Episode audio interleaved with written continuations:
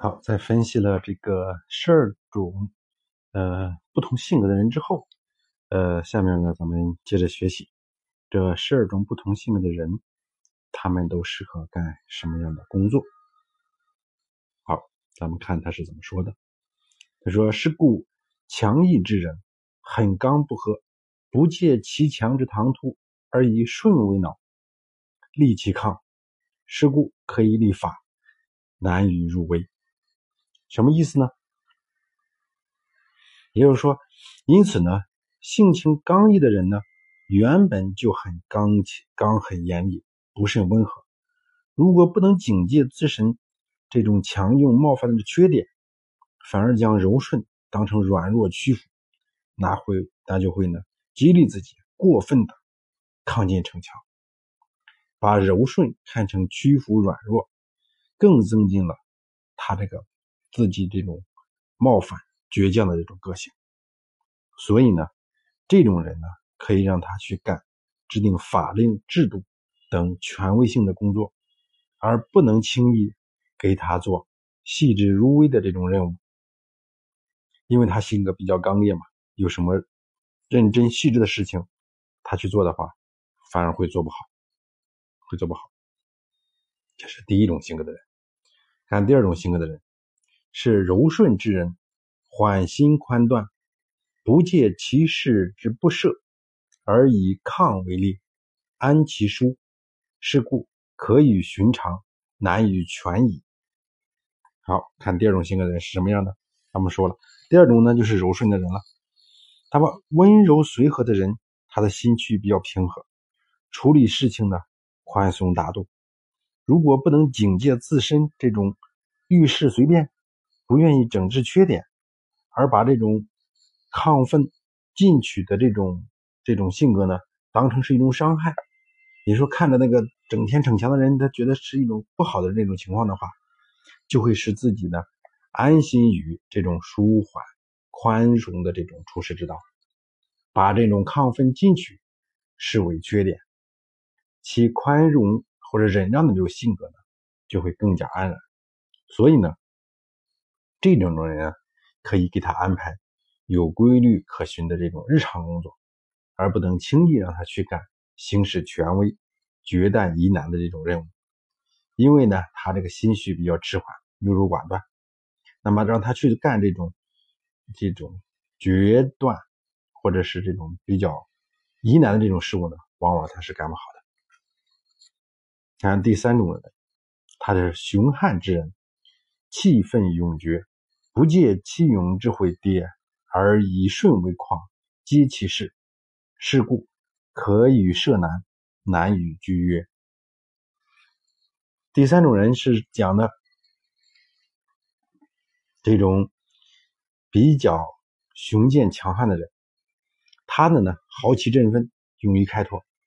如果不能借警戒自身勇敢中有破坏性的这种缺点。而把这种温顺随和当成胆小畏惧，就会竭尽全力的发挥其强悍勇猛，摧毁一切的那种气势。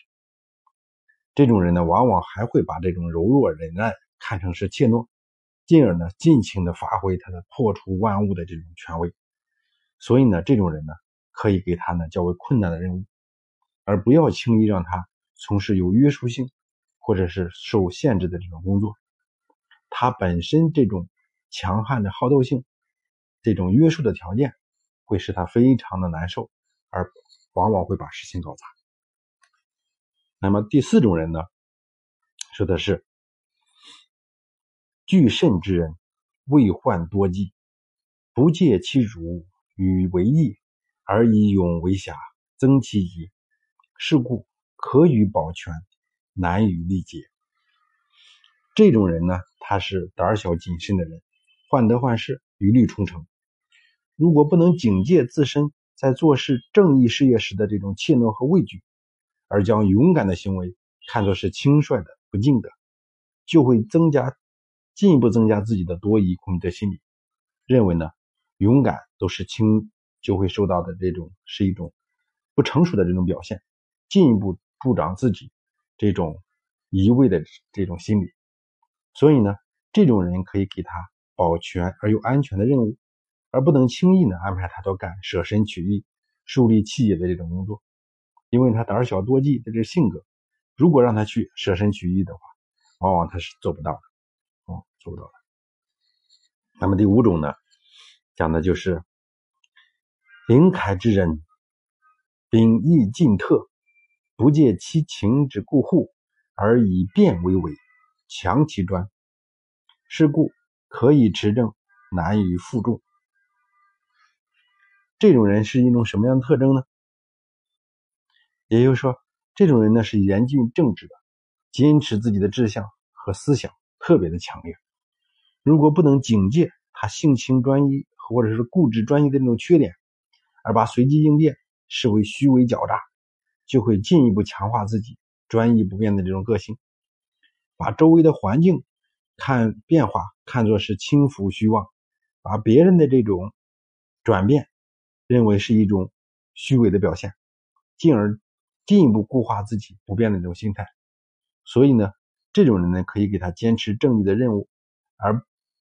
不能轻易让他去做顺应人心、争取群众的工作，啊，去处理群众这种工作，他往往会处理不好，因为他固执己见、据理力争，他往往会把事情搞得更糟。嗯，那么第七呢是说，是故可以持。那么第六种人呢是说，辩驳之人，论理善己。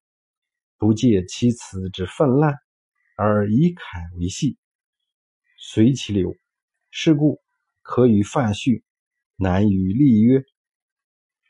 那么第六种人的特征，大家可以看到，这种人的一个特征是什么呢？就是说他能言善辩，见识广博，理论也非常丰富，口才也非常敏捷。如果不能够警戒自身言语过多、用词泛滥、无所约束的这种缺点呢？而将而将有关有关的这种法事规定视为约束或者障碍，就会放任自己信口开河、任意轻浮的这种个性，把正规的法事看成是对自己的这种无谓的这种约束。所以呢，这种人呢，可以给他一般性、介绍性、阐述性的任务，不能轻易安排他从事订立条约。盟约这种约束性质的任务，因为他说话过于宽泛，无所拘束，做个演说员啊、讲解呀，或是导游之类的可以。但是你让他去订立盟约，或做会计这种这种细致的工作，这种那他是做不来的。那么第七种人呢，是宏朴之人，意爱周洽，不借其交之混杂，而以介为捐，广为浊。是故可以服众，难于立俗。那么这种人的特征呢，是宽宏大量、广泛交际，原本就喜欢结交天下的朋友。如果不能警戒其自身交往关系混乱的复杂特缺点，而将这种耿介独立视为心胸狭窄，就会扩大自己交际混浊不清的这种毛病。交际面很很多很杂。良莠不齐，所以呢，对这种人呢，可以给他安抚群众的工作，啊，不能轻易让他去干这种肃清民风习俗的这种事儿，因为他广泛的交往，做一些整顿风俗的事情，往往是下不了手的，或者是做不好的。那么第八种人呢，他说是捐介之人，贬轻积浊。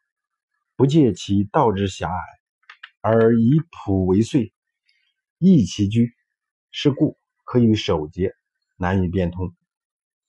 也就是说，这种人呢，他本身就谨小慎微，谨小慎微，洁身自好，独特清高，不论世事清浊，都指正抨击。如果不能警戒自身处事的这种狭隘，而将许多。普通的习俗言行视为是不正确的，而加以横加的批评，就会更加增加自己的这种保守的特征。这种人呢，可以给他是坚守礼节、遵守道义的任务，而不可以轻易安排他去做协调变通的这种工作，因为他思想上有一定的狭隘的特征，所以呢，他做去变通的工作往往会做不来，做不来。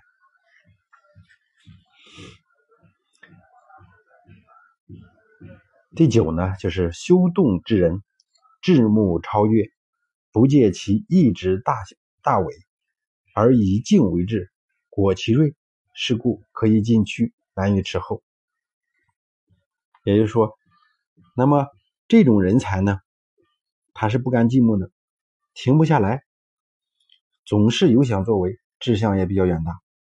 如果不能警戒自身这种好高骛远、理想过多的这种缺点，而把安静恬静视为呆滞无为，就会增加他急功近利、锐意进取的这种缺点，从而呢更加的在心里急于求成。所以呢，这种人呢可以给他冲锋在前、开拓领先的任务，而不能轻易让他干这种幕后的策划、完善后事的这种任务，因为他的志向就在于超越和领先，是嗯，所以那种善后啊、谦让的事情，他往往。给他的性格是不符的，是做不好的。这时呢，是沉静之人，道思回复，不借其静之持后，而以动为书，美其灭，是故可以深虑，难以训结训。那么这种人呢，咱们看看一下，他呢是做事呢比较沉静。